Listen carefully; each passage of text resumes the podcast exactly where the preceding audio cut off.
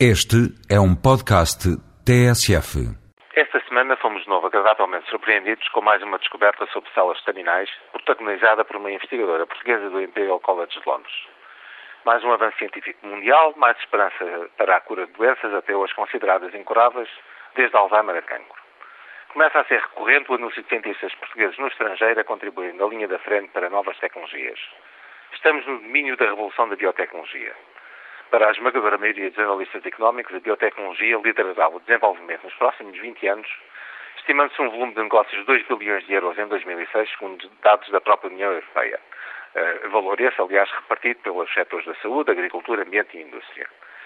Muitos analistas consideram ser esta a quarta vaga, a da bioeconomia. Por analogia com a celebérrimo livro, a terceira vaga de Alvin Toffler, um dos mais conceituados conselheiros mundiais das principais potências económicas.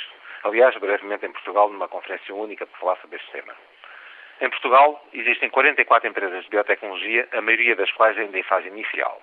E pese embora a sua elevada qualidade em termos tecnológicos, a verdade é que carecem de verdadeiros investimentos para poderem criar um cluster que coloque Portugal na linha da frente deste desenvolvimento. O Governo, através do designado Plano Tecnológico, tem afirmado dar prioridade aos setores da informática e biotecnologia. Faz bem o Governo e merece ser apoiado neste domínio. O problema é que os investimentos privados, com raras e louváveis exceções, e em particular o capital de risco, continuam de costas voltadas para esta realidade.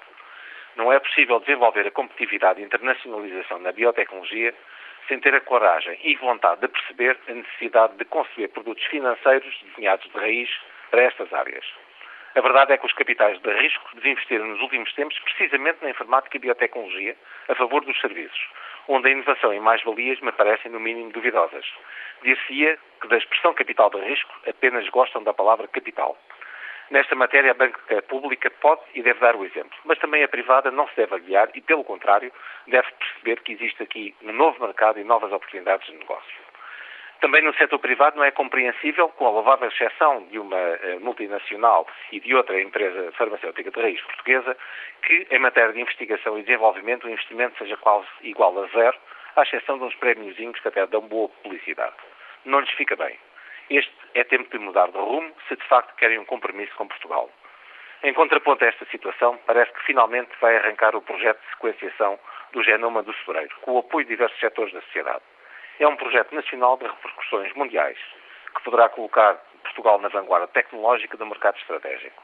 É, sobretudo, um produto da biotecnologia nacional, cujos dividendos económicos podem vir a ser inestimáveis. Estão de parabéns os que o promovem, prestam um serviço a Portugal e a todos nós.